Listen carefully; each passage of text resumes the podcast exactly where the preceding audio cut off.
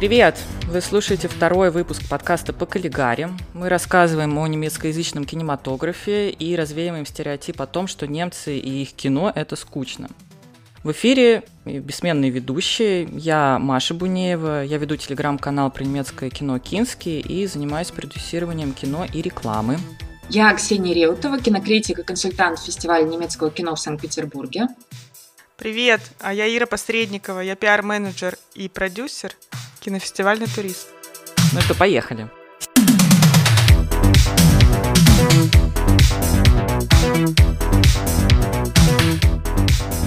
Сегодня мы поговорим о том, как современные немецкоязычные актеры строят свою карьеру в Голливуде в США. На эту тему нас натолкнуло следующее событие. 28 февраля состоится вручение премии «Золотой глобус», и среди номинанток на роль второго плана есть немецкая актриса, которую зовут Хелена Ценгель.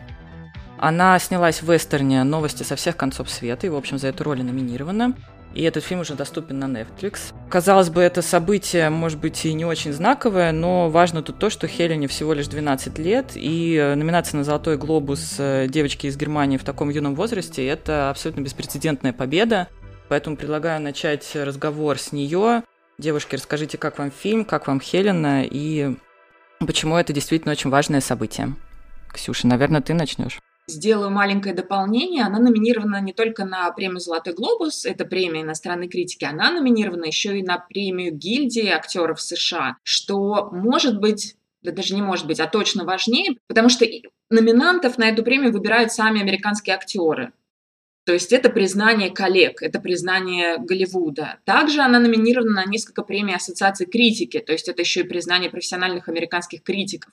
И то, что Хелене всего 12 лет, это действительно огромное событие. Играет она в этом фильме вместе с Томом Хэнксом, он играет главную роль, и она совершенно не теряется на фоне Тома Хэнкса. Вот что удивительно. Ира, как тебе фильм, как тебе сама девочка? Ну, фильм я посмотрела сразу, как он вышел на Netflix. Мы все ее знаем, потому что она играла в фильме «Крушительница системы». Разрушительница, у него много разных названий, а, да, он так и не вышел же в российский прокат, он его зовут и Крушители системы, и Разрушительница системы, там в оригинале множественное число. Ну, давайте тогда, правда, расскажем про этот фильм, после чего, как, как Хелену вообще заметили в Голливуде. Фильм «Разрушительница системы» — это картина о девочке, которая, у которой есть некоторые особенности. Премьера картины состоялась в Берлинале, и вообще вот этот термин крушители системы, разрушительницы системы – это профессиональный термин э, социальный, существующий в Германии, так обозначает детей, которые проходят через систему социальных учреждений немецкую, но из-за каких-то поведенческих и эмоциональных нарушений, они не могут там задержаться, они не могут адаптироваться. И у героини Хелены там приступы неконтролируемой агрессии. Она маленький ребенок, но эти приступы агрессии угрожают всем взрослым, и она не может действительно вписаться в систему, она не может поладить со своей семьей, достаточно проблемной, она не может поладить ни с кем из воспитателей, и в итоге получается, что эти дети оказываются никому не нужны. И когда картину показали на Берлинале, во-первых, все заговорили о, об авторе картины, ее зовут Нора Фингшайт, это был ее дебют. Во-вторых, все заговорили о Хельне, насколько это талантливый ребенок, это было понятно сразу. И, насколько я знаю, также эта картина стала очень популярной. То есть она начала в обществе дискуссию о том, что делать с такими детьми. Потому что раз существует термин, значит, такой ребенок явно не один, таких детей много. Мне еще понравилось, что, насколько я поняла, что режиссер новостей со всех концов света действительно на Берлинале просто увидел этот фильм, просто увидел Хелену, сказал уже почти легендарную фразу о том, посмотрите, что она может делать своими глазами, а у нее действительно потрясающая вообще и мимика, и взгляд. Ну, это вот история такая очень классическая. Человек талантлив, и поэтому он попадает в Голливуд. Ее э, карьера, скорее всего, будет стремительно развиваться, но мне еще нравится, как у нее уже сформировался, получается, что-то типа мини-амплуа. Ее фильм «Дочь», «Детоктор», меня почему-то очень впечатлил. Все ее три фильма, вот такие знаковые, да, э, «Крушительница системы», «Дочь» и «Новость со всех концов света», это все время потерянный ребенок, покинутый ребенок своими родителями. И она все время там кричит?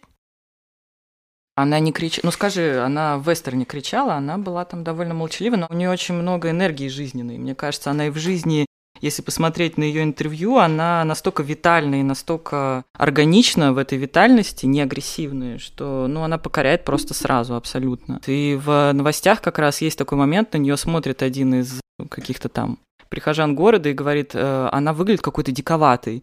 А ему в ответ говорят, она просто напугана. И это ее амплуа, мне кажется. Вот в этих двух фразах оно сейчас сформировано, потому что она играет очень напуганного, покинутого всеми ребенка, и справляется с этим, конечно, блестяще. Да, об этом говорила тоже Нора Финкшайд, которая очень долго искала девочку для фильма «Разрушительница системы». И она сказала, что Хелена была единственным ребенком, у которого вот эта агрессия, которую нужно было показать в кадре, то есть это не агрессия Хелены, это агрессия героини, естественно, совмещалась с осознанием своей, своего несчастья. Что есть ну, очень сложно, нужно было сыграть, что ты, ты не просто зла, ты еще и понимаешь, что это твое несчастье, ты осознаешь, что это твоя неконтролируемая агрессия, что ты не можешь ничего с ней сделать. Угу. Не упиваешься да, ей, а, да. да, это страдаешь. Страдаешь от нее кстати, именно. Да. Угу, угу. Еще очень классно, что Хелена выпускает сама свой подкаст. А короткие 15-минутные выпуски. Ир, ты слушала? Расскажи. Да, я прослушала весь подкаст. Она, мне кажется, начала его вести как раз, когда прошли съемки. Это пришлось на пандемию, на локдаун. Она сообщала о том, как она проводит день как она получает новости и узнает, да, со всех концов света. Класс. Естественно, есть ощущение, что она сейчас э, будет очень востребована в Америке, потому что она прекрасно говорит по-английски, все ее интервью это просто заслушаться можно. Мне очень нравится, что она может быть, из-за того, что она именно из Берлина или из Европы, есть э, шанс, что она не станет э, таким продуктом рекламы, потому что очень многие дети сейчас, те же самые из Stranger Things, очень странных дел, они сразу становятся лицами модных домов и э, косметических марок. Я очень надеюсь, что Хелена останется со своей витальностью и своей жизнью обычного настоящего ребенка в стороне от этих вот каких-то рекламных кампаний, потому что, мне кажется, ей это совершенно не нужно. Ну, она может попасть в эту ловушку, но я очень надеюсь, что она останется вот своим маленьким подкастом, со своим идеальным э, Инстаграма с лошадками, и этим все ограничится. И что ее не будут сексуализировать дополнительно. Абсолютно, как, да. Как девочку из очень угу. странных дел, потому что тяжело иногда смотреть. Э, Хелена выглядит как угу. нормальный 12-летний подросток. Я думаю, что мы желаем ей таким же да, подростком оставаться. Важно, что по сюжету ее героиня немка. А, то есть это девочка, которую в какой-то момент похитили индейцы, но этнически она немка. И обычно Голливуд вспоминает о немецких актерах, когда им нужен персонаж немец. В этом плане новости со всех концов света – это исключение, потому что там действие происходит где-то в середине, ну, во второй половине XIX века, где-то там 60-е, наверное, 70-е годы XIX века. Но, как правило, Голливуд вспоминает о немецких актерах, когда снимает фильмы о Второй мировой войне. Э, и когда нужно, когда нужно в кадре много людей в форме, красивых, подтянутых, и тогда сразу приглашают немецких актеров. Тут можно вспомнить Томаса Кречмана, это, наверное, главный исполнитель ролей хороших и плохих немцев в Голливуде. Тоже человек с удивительной судьбой. Конечно, я думаю, что мы постоянно нам надо будет здесь подчеркивать, что каждая судьба индивидуальна. Не бывает э, какой-то универсальной схемы, ее не существует, по которой можно попасть в Голливуд. Кречман, например, он родился в Восточной Германии, был кандидатом... Восточный? Он восточный немец. Он был... Какая прелесть. Он был кандидатом в Олимпийскую Браво. сборную э, Восточной Германии, но вместо того, чтобы стать профессиональным спортсменом, в 19 лет он бежал из Восточной Германии, и он месяц шел пешком, он пересек границы Венгрии, Югославии, Австрии, в итоге на Западе он попросил убежища, и карьеру начал развивать уже в Западной Германии как актер. А потом уехал в Голливуд. Вот точно так же, как в свое время он бежал из Восточной Германии в Западную, точно так же он уехал потом из Германии в Голливуд. И тоже у него не раз спрашивали в интервью, почему это произошло. Он говорил, что я по натуре спортсмен и боец. Мне нужна конкуренция. В Германии я не вижу такой конкуренции. Мне кажется, что здесь индустрия развивается достаточно медленно. А я привык плыть рядом с лучшими. Вот это его такой мотто, кредо, не знаю, как лучше назвать. И он действительно до сих пор, в общем, плывет рядом с лучшим. Я думаю, что большинство зрителей может его знать по фильму «Пианист». Там есть такой драматический эпизод у Романа Полански, когда Владислав Шпильман, главный герой, пианист, встречает немца, это уже конец войны, и немец добрый дает ему теплую шинель. И вот этот немец, это как раз Томас Кречман. Слушайте, а вы знаете, что в «Операции Валькирия» он должен был играть главную роль? Он должен был... А выбрали таково Том Круз. А потом Том Круз взялся продюсировать операцию «Валькирия», конечно же, утвердил на главную роль сам себя. Самого себя. Понятно, все А понятно. Кречман, а Кречман был отодвинут на роль второго плана. Ну, мне кажется, что его карьера в каком-то смысле уникальна, потому что такого количества людей в форме больше, наверное, не играл никто, но последние годы он активно пытался из этого амплуа выйти. Было понятно, что ему по-актерски как-то тесно и хочется чего-то большего, чем просто вот носить эти нацистские мундиры. Но выйти не получается. Я посмотрела, как у него следующий фильм, вот новый, который выйдет, наверное, в этом году. Это картина об американской телеведущей, которую наняла немецкая пропаганда, чтобы она распространяла пропаганду в Америке. Там одну из главных ролей играет Аль Пачино, и угадайте, кого там играет Томас Кречман. Он играет Йозефа Геббельса. Серьезно? Да, да. Господи, это потрясающе. То есть вот, вот никак, никак до конца из этого амплуа не выйти. Ну, я вижу по фильмографии, что он пытался играть в Westworld. Мир Дикого Запада. Да, Мир Дикого Запада, но...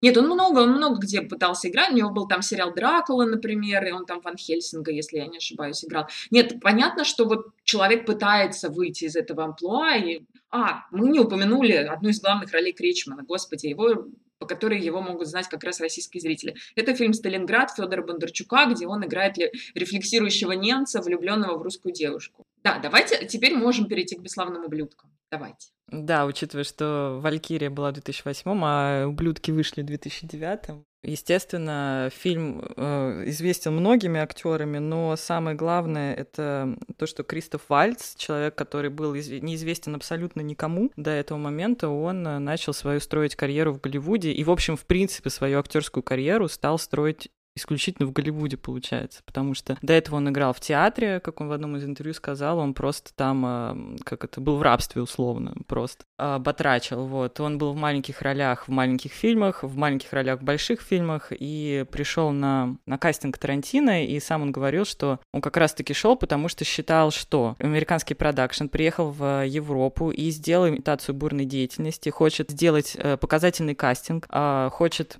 якобы сделать вид, что он, э, что пытаются набрать европейских актеров, потом развести руками, взять э, европейские инвестиции и вернуться и назначить тех голливудских звезд на главные роли, которых, в общем, они якобы изначально и задумали. Как, э, например, я вижу с Томом Крузом и с Валькирией, в принципе, и произошло. То есть логика понятная. Но произошло так, что Тарантино невероятное количество времени искал не просто билингвального, а трипл-лингвального... Да нет, там четыре языка было. Ну, слушай, фра- французский, английский, немецкий и итальянский, да. И он уже сам говорил в интервью, что ему стало казаться, что он написал роль, которую невозможно сыграть. То есть написал неиграбельную роль. И тут появляется Кристоф Вальц, да, и все складывается, и, конечно, для него вот это вот просто история Золушки. В одну секунду он стал известным американским актером, а известным немецким или уж австрийским, тем более, он так и не стал. Да, и маленький факт из биографии Кристофа Вальца. Он по паспорту долгое время был немцем, потому что отец его немец. прекрасно, и несмотря да, на то, что он да. родился и вырос в Вене, и учился тоже в Вене, он был с немецким паспортом. По-моему, только в 2010 году он оформил австрийское гражданство. Сразу Ну, после фильма Бесславные ублюдки, да. Просто, ну согласитесь, он чистый венец. Даже живя сейчас в Лос-Анджелесе, и все его роли, ну такие, мне кажется, знаковые, они все подчеркивают его вот это вот какое-то внутреннее достоинство. И все его интервью, если посмотреть, это человек такой, он очень какой-то, я не знаю, возможно, нетолерантный, но очень такой аристократично себя подает. То есть он, мне понравилась эта тема, что Действительно, был где-то, я упоминала он в интервью, что его предостерегали. Если ты переедешь в Голливуд, ты будешь играть, будешь кричать «Хайль Гитлер» э, с экрана. Его это не устраивало, потому что нацистские роли ему предлагали и до этого, естественно. Вот. Но э, он настолько не соглашался, ну, как бы на какой-то компромисс ненужный, и удивительно, что его судьба реально сложилась так, что он этот компромисс... Ну, он победил просто обстоятельства. Он сыграл роль, может быть, и нациста, но это намного больше, чем нацист. Все мы знаем этого Ганса Ланда, да, его роль в «Бесславных ублюдках». То есть он хотел сыграть роль, которая намного круче, э, которая не будет сводиться к этому шаблону. И он сыграл одного из самых нешаблонных немцев в истории вообще кино. Я, кстати, не уверена, что да. он живет в Лос-Анджелесе. Да, в моем представлении он тоже такой Живет. классический венский интеллигент, угу. потому что мне все время попадаются новости о том, что он ставит оперы в Вене. Вот сейчас был юбилей Бетховена, например. Прелесть. Он поставил в Вене, у Бетховена была всего одна единственная опера, и вот э, было много постановок в честь юбилейного года, и одна из постановок это была режиссура Кристофа Вальца. Вы знали, что его дед был псих... Э, занимался психоанализом и был учеником Фрейда? Нет, этого я не знала. Это прекрасно вообще. Очень круто. Да. Так, хорошо. Но помимо, что еще? помимо Кристофа Вальца в «Бесславных ублюдках» было много, вот много других Россыпь. немецких актеров. Да, да, Аугуст да. Диль. Вперед. Мой любимый актер для протокола, да, мой самый любимый человек. Да, мне кажется, его амплуа складывалось так, что сначала он, в общем, как и Даниэль Брюль, который тоже снимался в «Ублюдках», в Германии бы, они были очень такие романтичные актеры, но э, Брюль, он именно вот романтичен как бы полностью, а у Аугуста Диля все время такие роли, что он романтик, и он бунтующий романтик. Он все время против системы. Например, «Фальшивомонетчики», мне кажется, один из знаковых его немецкоязычных фильмов.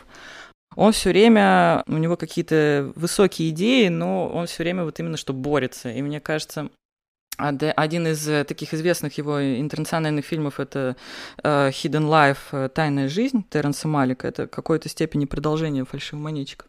Но не суть. В ублюдках он играет неожиданно просто максимально противоположную роль своему немецкому образу, что, мне кажется, и с Брюлем произошло, но мы об этом еще поговорим. То есть он там играет гестаповца, да, просто у Аугуста Дилли, если посмотрите, у него очень такая необычная внешность, очень взгляд иногда бывает, ну, я же даже не скажу тяжелый, очень, может быть, он злым, этот взгляд, скажем так, и очень острые черты лица. И как-то в Германии это был один образ, и здесь вот Тарантино он как будто вытащил наружу всю его вот эту вот неоднозначную внешность и сделал из него просто идеального ублюдка, вот такого немецкого гестаповца. Просто роль была супер не, необычная, мне дико понравилось, конечно. Да, сделал да. ублюдка, но при этом он не играл там бесславного ублюдка. Без, не бесславного, он был настоящий ублюдок, да, нацистский.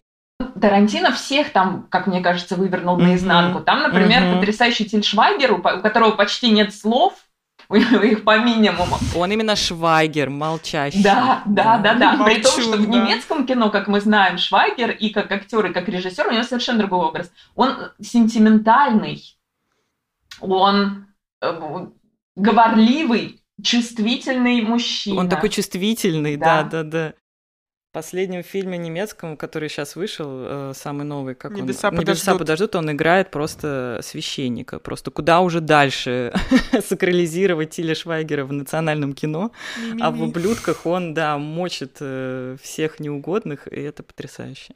К разговору, да, о Тарантино. Как известно, он очень скрупулезно готовится ко всем своим фильмам и просматривает все фильмографии всех тех актеров, которые он хочет пригласить на роль.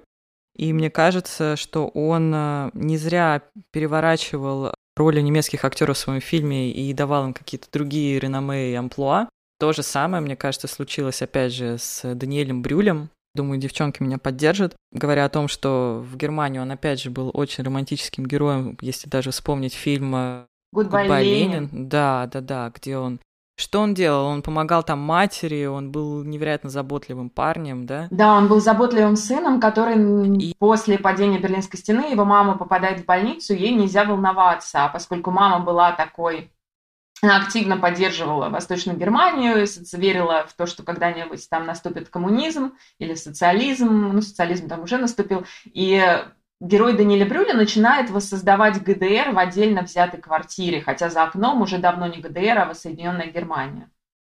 И в «Ублюдках» на этом же образе невероятно положительного персонажа играет Тарантино, то есть он делает героя Брюля таким очень услужливым сталкером.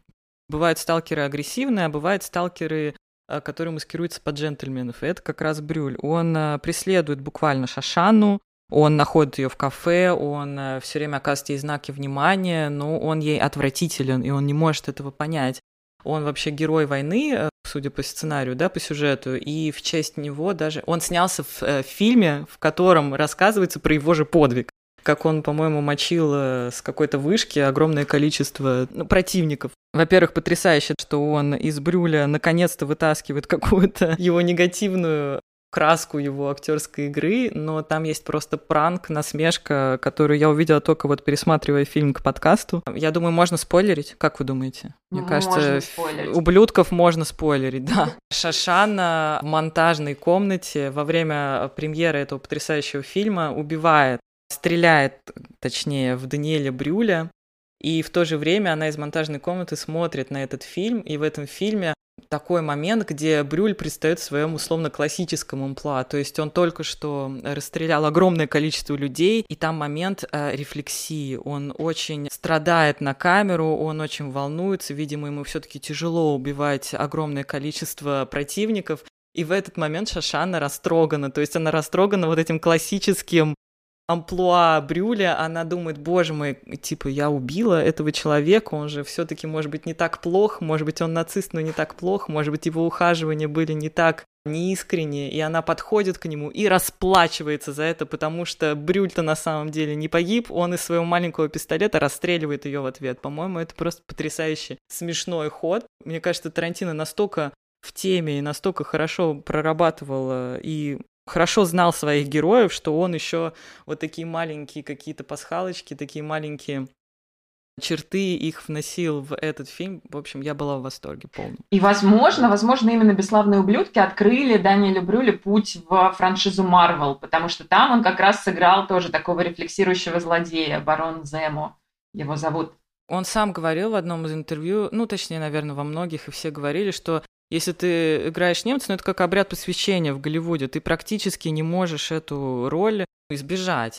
И в чем разница как бы авторского фильма и авторского понимания? То есть ты можешь сыграть больше, чем нациста условно в фильме Тарантино, и эта роль как бы одна на миллион, мало кому такое может выпасть в жизни. Но у него же, у Брюля, есть абсолютно такая же роль в фильме «Жена смотрителя зоопарка».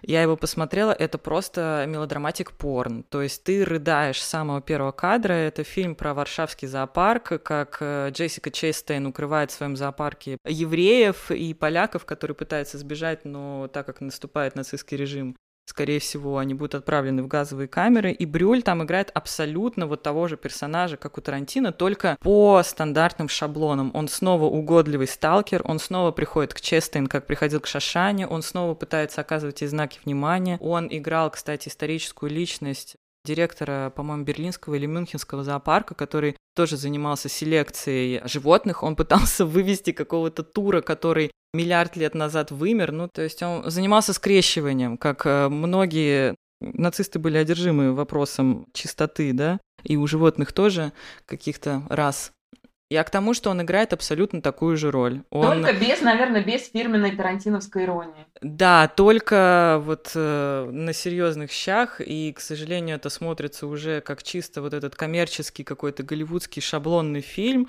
но вот то, что Тарантино из него вытащил, другие люди продолжали вот это вот использовать, какую-то его такую, с одной стороны, миловидную внешность и угодливость, с другой стороны, он же немец, как он может не сыграть нациста? Ну, еще раз сыграет. То есть э, играть, э, возможно, как бы национал-социалиста это в какой-то степени неизбежность для многих немецких актеров в Голливуде, но то, в каком фильме ты это делаешь и какая у этого краска, это вот зависит от режиссера, и Тарантино, естественно, сделал это мастерски, а другие, возможно, этим просто пользуются.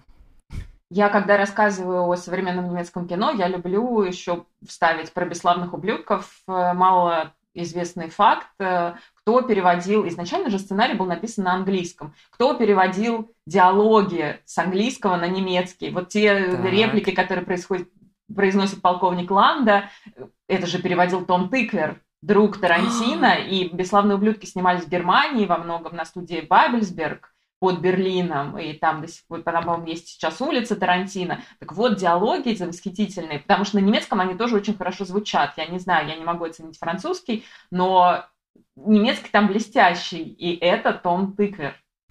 Прекрасно. А еще вот последняя, мне кажется, вот эта моя ремарка к ублюдкам и к тому, как внимателен Тарантино и как он рассылает нам какие-то маленькие пасхалки. В фильме играет Майкл Фасбендер, которого многие скорее ошибочно считают немцем, потому что, мне кажется, по своей сути, по своей фильмографии, а, по как бы языку он все-таки британец. Он в два года уехал из Германии, больше туда не возвращался, в немецком кино не снимался, он абсолютно британский актер. Но тем не менее, из-за того, что у него такая фамилия, и, в общем, его корни, они каким-то образом его с Германией все-таки а, эта ассоциация, она сохраняется. И в фильме, как я сейчас поняла, это есть известная сцена в кафе, когда вся операция просто под угрозой. Почему операция уничтожения Гитлера а, подвергается опасности, потому что всех сдает Майкл Фасбендер, который на самом деле выдает себя за немца, но он не немец. Он выдает себя сразу тем, что у него не немецкий акцент, а британский, и Аугуст Диль это замечает, и потом он делает этот жест, а, показывает три пальца не как немец, а как британец. То есть, мне кажется, это тоже такой пранк Тарантино. Майкл, не пытайся, преда... не пытайся играть немца, ты не немец, ты не можешь им быть, ты ставишь под угрозу всю операцию. Мне кажется, это очень смешно, потому что и действительно сцепка Майкл Фасбендер немец существует, но он не немец, и это может многим навредить. Да, но мы не можем закончить бесславными ублюдками без упоминания Дианы Крюгер. Диана Крюгер э, уроженка Нижней Саксонии, но она очень рано уехала из Германии. Она начала модельную карьеру, она выиграла конкурс красоты, подписала контракт и уехала в Париж. И в кино она начала сниматься во Франции, а не в Германии. И в Голливуд она попала из Франции. Но попала она туда, ее такая знаковая роль, роль, которая открыла для нее двери в американское кино, это роль в фильме «Троя», который снял немец Вольфганг Петерсон. И тут есть одна очень интересная история. Я много лет назад, ну, наверное, уже давно, лет 9 назад, писала большой текст о Вольфганге Петерсоне, и он рассказывал о, там, о том, как в одном из интервью, я перелопатила огромное количество интервью, он рассказывал о том, как проходил кастинг в фильме «Троя» и как они искали Елену Прекрасную, женщину, из-за которой началась Троянская война. И у Кристофера Марлоу, соотечественника Шекспира, есть э, произведение «Трагическая история доктора Фауста». И, потому что Фауст, да, Елена, она не, не только героиня античных э, мифов и античной литературы, она еще играет важную роль в немецкой литературе, в немецких мифах. У Марлоу была строчка о том, что вот не это ли лицо запустило, спустило на воду тысячу кораблей. Имеется в виду, что Елена была так прекрасна, что вот мужчины погрузились на тысячу кораблей – и ушли за нее сражаться. И оказывается, когда проходил кастинг Трое, сидел Вольган Петерсон и его ассистенты, и там было около трех тысяч актрис, которых они, они просмотрели, просто невероятное количество. И когда актрисы заходили в зал, они их оценивали в кораблях. А, вот это потянет, ну, на 212 кораблей. А это, ну, на 500. И когда вошла Диана Крюгер в комнату, ассистент сказал Петерсону, так, у меня здесь 855 кораблей. И, э, ну, я думаю, что сейчас такое интервью, кстати, было бы невозможно, потому что давать баллы женской красоте, да, пусть даже mm-hmm. в кораблях, это оскорбительно. Это нам показывает, для чего нужна была Диана Крюгер изначально в Голливуде. И, и потом, мне кажется, что тоже там Пла ее преследовала, она очень долго играла некую красивую женщину при каком-то мужественном мужчине. Или некую красивую женщину, из-за которой начинается какая-то заварушка. Или некую прекрасную жемчужину в большом мужском ансамбле, как это было в «Бесславных ублюдках». Кстати, вы знаете, что Тарантино вообще не хотел ее брать в ублюдку, потому что он не верил, что она немка. То есть она настолько уже прочно была в Голливуде, что уже не ассоциировалась с Германией. И вы знаете, кого он на самом деле рассматривал перед да. Крюгер. Кински. Да, он рассматривал Настасью Кински на эту роль. Просто душа моего сердца и моя любовь не случилась. А почему, Возможно, интересно, почему, интересно, не случилось? Ну, не знаю, не знаю. Ну, Настасья, честно сказать, э, ну, ей уже было к тому времени, получается, под 40. Возможно, она была слишком взрослой для этой роли. Не знаю, мое предположение. Вот это, это было круто. Круто, крутой факт, да. Да, и Диана Хорошо. Крюгер, карьера ее так и развивалась. И вот тоже своего рода уникальный случай. То есть э, она вот ее амплуа «я красивая женщина», оно сложилось. Но как актрисе ей, конечно же, хотелось большего. И в итоге она нашла режиссера, который раскрыл ее как актрису. Но нашла она его не в Голливуде, а в Германии. И этого режиссера зовут Фатих Акин, и она снялась у него в замечательной драме «На пределе», которую, я думаю, что мы всем советуем. Это фильм о немке, которая в результате теракта, организованного правыми радикалами, неонацистами, теряет мужа и маленького сына. И дальше, наверное, не будем, здесь не будем рассказывать, чтобы спойлерить, относительно недавний фильм. Диана Крюгер за эту картину получила золотую пальмовую ветвь Каннского кинофестиваля как лучшая актриса. Это премия, о которой мечтают все представители этой профессии, я думаю. И, кстати, после этого они заявили новый проект, они хотели сделать фильм о Марлен Дитрих. Диана Крюгер и Фатих Акин вместе. Но что-то последние годы о нем ничего не слышно. Получается, что, в общем, актриса большой актрисой Диана Крюгер стала, когда сыграла впервые в жизни на немецком языке. Корни зовут. Ну, раз мы э, стали говорить про Фати Хакин, тогда про его фаворитку, наверное, которая тоже прославилась тем, что снялась в сериале «Игра престолов». Сибель Кикели. Кикели? Кикели. Она это немецкая актриса турецкого происхождения. Тогда мы, нам надо плавно перейти к теме сериалов. Да. Нам надо рассказать о том, что немцы сейчас, что вообще сейчас изменились несколько условий игры благодаря появлению стримингов, благодаря появлению сериалов. Можно заявить о себе, не играя нациста на английском языке, а сыграв некую роль, не обязательно связанную с историческим каким-то бэкграундом, не обязательно связанную со Второй мировой войной, роль на своем родном языке, на немецком. Либо попав в какой-то большой грандиозный проект. И в «Игре престолов», которую, я думаю, знает большинство людей, которые будут слушать этот подкаст, если не смотрели, то, по крайней мере, слышали, там много немцев. Я тоже, вот мне очень нравится раскрывать какие-то страницы. Вот это, с чего начинается сериал «Игра престолов»? Он начинается с замечательной мелодии, под которую поднимаются вот эти вот города, эти королевства Вестероса. Кто написал эту мелодию? Мелодию написал немецкий композитор иранского происхождения Рамин Джавади. То есть, когда вы начинаете смотреть «Игру престолов», когда вы смотрите самый первый эпизод, вы уже слышите там музыку, написанную немцем. И в «Игре престолов», конечно, играли немецкие актеры, но давайте, да, давайте начнем с Сибель Кили. Кстати, что самое интересное, что о сериале «Игра престолов» я узнала от нее лично. Я, поскольку познакомилась с ней на Берлинале, я увидела ее на одной из вечеринок во время Берлинале, и я узнала ее, узнала в ней актрису, которая сыграла в фильме «Чужая». Мы до этого показывали в Новосибирске этот фильм, и весь зал просто ревел. За год до этого это было в феврале, а осенью прошлого года, Сибирь выиграла приз на фестивале мусульманского кино, который проходит каждую осень в Казани. Мне кажется, что чуть ли не за этот же фильм «Чужая». Фильм потрясающий, никого не оставит равнодушным. А еще до «Чужой» Сибель Кекеле сыграла главную роль в фильме Фатиха Акина «Голова стену». И это фильм, который мы упоминали в нашем прошлом подкасте, который получил «Золотого медведя» Берлинского кинофестиваля. И так Сибель Кекеле стала известной, и благодаря этому она попала на роль Шаи, любовницы Тириона Ланнистера в сериал «Игра престолов». И, кстати, Кикели – одна из немногих актеров, которые удостоились прямо личного комплимента от автора книг Джорджа Мартина. Он ей сказал, дорогая Сибель, твоя Шая получилась намного лучше моей. О, это приятно. Круто. Да, и второй, вторая большая немецкая роль – это актер Том Влашиха, который сыграл безликого убийцу Якина Хагара. Причем он появился во втором эпизоде. Я специально нашла на ютубе видео. Вот вся-вся его роль за весь сезон, все его эпизоды – это всего 11 минут экранного времени.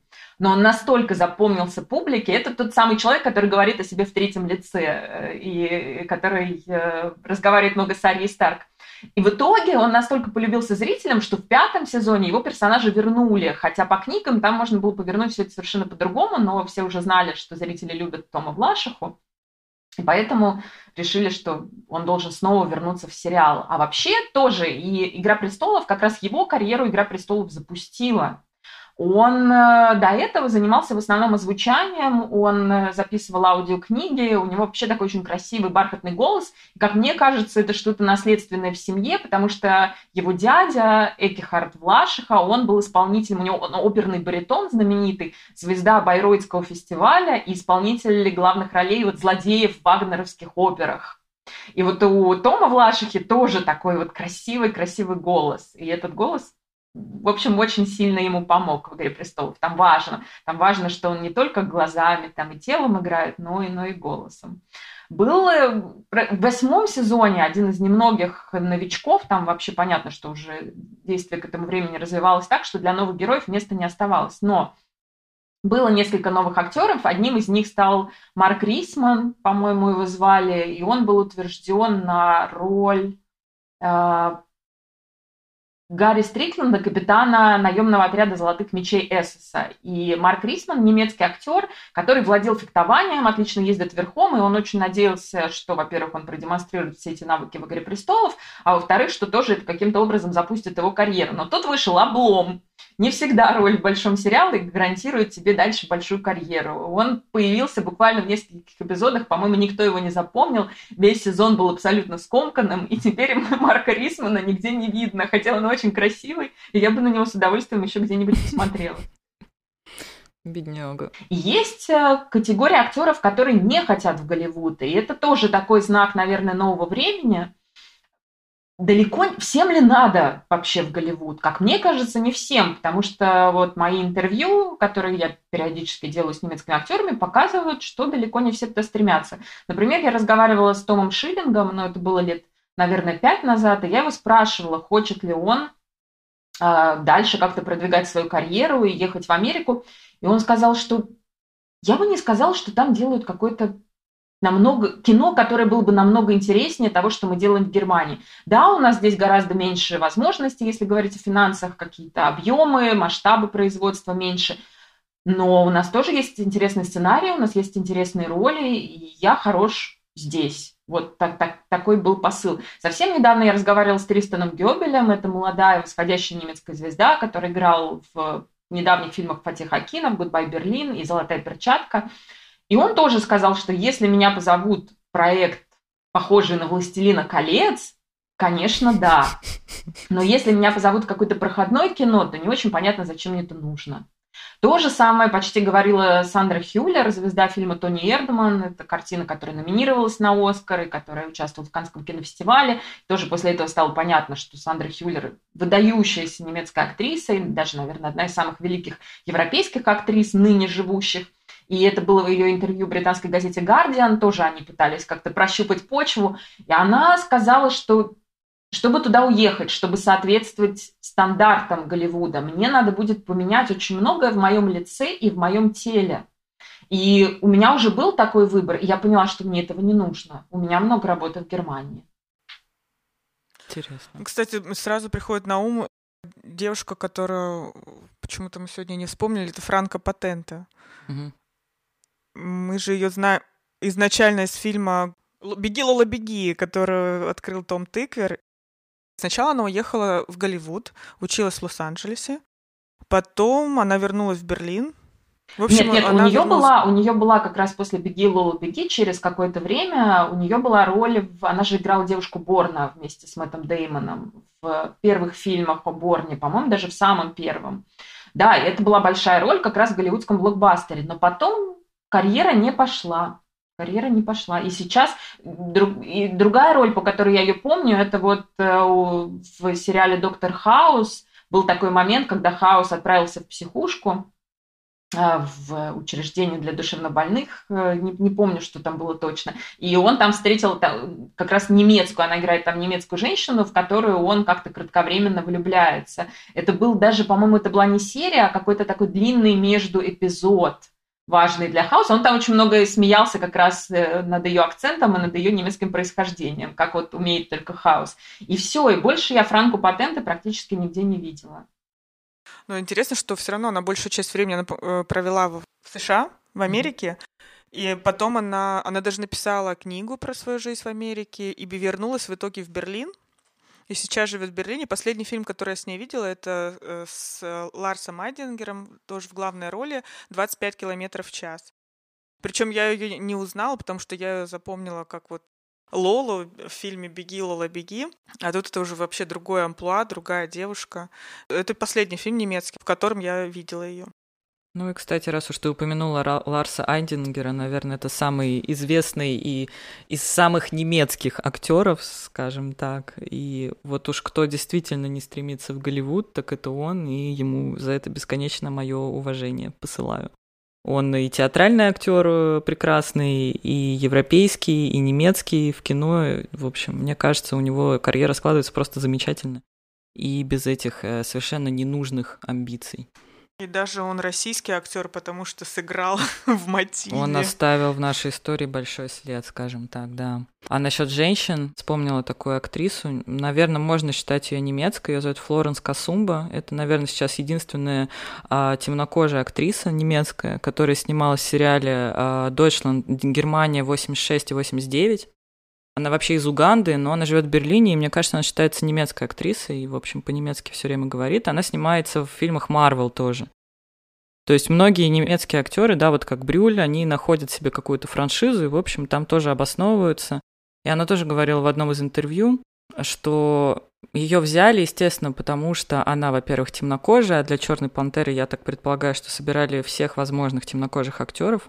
Она невероятно красивая, она высокая, у нее бритая голова, то есть она очень статная, она говорит, что из моей спортивной фигуры, потому что я занималась там боевыми искусствами, по-моему, меня туда и взяли. И играет она там тоже прекрасный стафаш. Она играет в Черной пантере бодигард, телохранитель, э, да, по-моему, то ли Лупита Ньонга, то ли других главных героев. Ну, то есть, опять, все-таки какие-то стереотипы, они еще не изжиты, и очень многие женщины, как и Крюгер, и как Касумба, они попадает в Голливуд в качестве, ну, за счет своих исключительно внешних данных и ролей для них, в принципе, там не так много. Но мы подождем, может быть, что-то еще изменится. Да, абсолютно. Это точно причина того, почему даже когда мы сейчас вспоминаем современных актеров, мужчин оказывается намного больше. Во-первых, потому что фильмы о войне, и там нужны в основном мужские роли, а во-вторых, потому что женщинам, как всегда, сложнее. Ты должен выдерживать конкуренцию, ты должен соответствовать стандартам, а уж какая ты актриса, это оказывается на втором плане. Ну и какой может быть спектр ролей у человека, который, скорее всего, говорит с немецким акцентом? Пока мне сложно представить в Голливуде